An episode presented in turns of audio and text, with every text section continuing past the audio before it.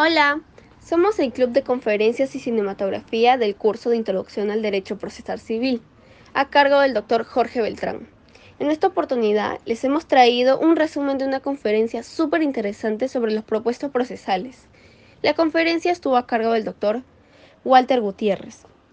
A continuación y en primer lugar les comentaré un poco acerca de cómo define el catedrático el concepto de demanda pues tal como lo dice él, es una petición escrita formulada ante un tribunal de justicia y también el medio escrito a través del cual el demandante expone unos hechos y razona sus pretensiones frente al demandado a un tribunal iniciando así un proceso de carácter civil en sentido amplio, ya sea civil, de familia, que compañera Carla nos explicara lo que es una demanda, tenemos que reconocer que es un proceso. El proceso surge para solucionar un conflicto siempre y cuando las vías autocompositivas se hayan agotado.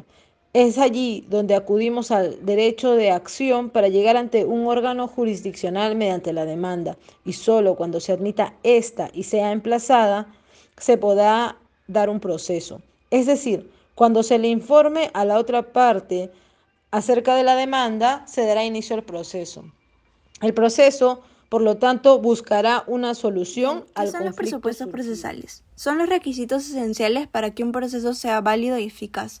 A la falta de estos, el proceso se detiene o no se concluye, en donde lo ideal es que sea evaluado por el despacho saneador y en consecuencia se produce el rechazo liminar de la demanda. Los presupuestos deben preexistir al proceso, así como estar presentes durante todo su transcurso. Existen dos tipos, de forma y de fondo.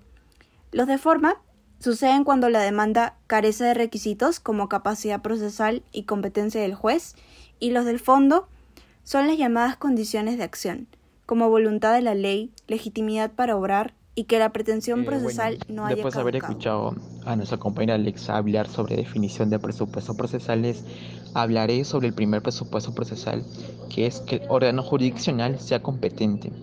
Bueno, la actitud específica de un órgano jurisdiccional para conocer una causa con preferencia a otros eh, es un presupuesto procesal que tiene relevancia para la validez del proceso. Es decir, que la competencia de un órgano jurisdiccional para instruir una causa criminal eh, puede ser atribuida a prevención, ya que todo esto se trata de evitar que la no iniciación inmediata de actuaciones judiciales pueda determinar la desaparición o alteración de datos trascendentes para la investigación. Como hemos escuchado a mi compañero Angelo, ahora yo les voy a hablar del segundo presupuesto procesal de forma. La capacidad procesal de las partes es la actitud para comparecer personalmente por sí mismo en el proceso. Tienen legitimatio ad processum. Todos los que conforme al Código Civil tienen capacidad de obligarse sin necesidad de autorización de otras personas. Solo las personas naturales tienen capacidad procesal. El demandante y el demandado deben tener capacidad procesal que conforme a nuestro ordenamiento jurídico se adquiere cuando hayan adquirido la plena capacidad de ejercicios de sus derechos civiles. Si el actor careciera de capacidad procesal, el demandado perfectamente podría deducir la excepción de incapacidad del demandante y por lo tanto ejercen también sus derechos procesales.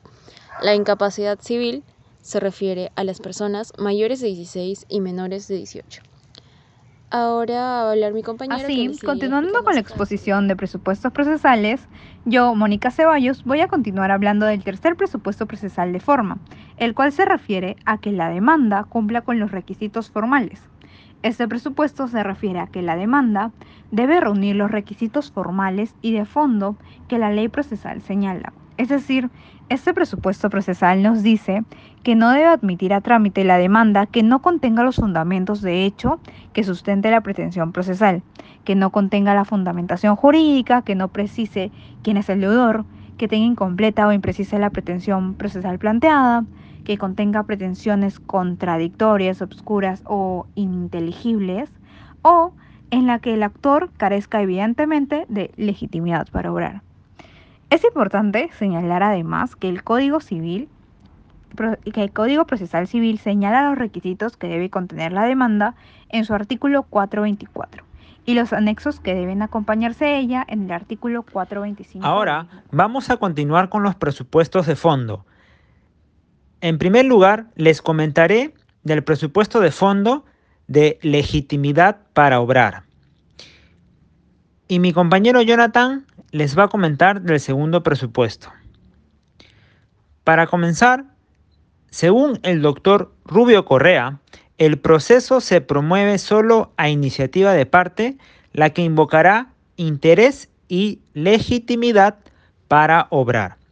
Esta es una condición indispensable para poder plantear válidamente una pretensión en el proceso o para poder oponerse válidamente a esta pretensión. Lo que se busca es apreciar si quien toca las puertas de la jurisdicción es aquel a quien la ley reconoce ese derecho. Yo tendré la responsabilidad en esta oportunidad de hablar desde el segundo presupuesto procesal, el cual es el interés para obrar. Bajo la contextualización peruana, este presupuesto es definido en su más pura esencia como una concepción, concepción que le permite a X persona ejercer una tutela jurisdiccional, la cual es reconocida a su vez como una necesidad y obligación, ya que mediante la misma, una de las partes o ambas pueden invocar un proceso que les permite formalizar una petición de defensoría a sus derechos e intereses para promover así que se protejan estos y no se marginen por los conflictos que transcurren.